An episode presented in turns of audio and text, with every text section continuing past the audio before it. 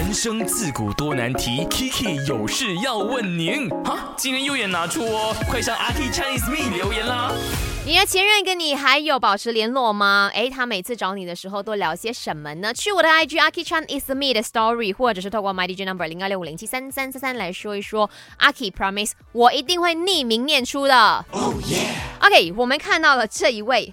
我现在啊，所有的人啊，要么就称她为 K 小姐，不然就是 K 先生了哈。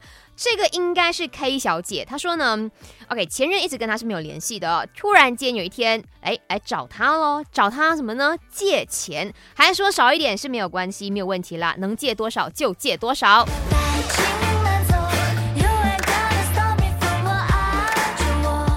再来，这位也是 K 先生，他说。不知道干嘛，就每一天都在打电话聊天哦。哈，你们已经分开了的哦，你们每天还在打电话聊天，那现在是怎么样的一个关系呢？嗯，再来呢，就是 K 小姐，她说两年前分手之后就 block 了她所有。呃，最近呢，诶，这个人有来找她联系，说车被撞了，请教她该怎么处理，真的是莫名其妙啊。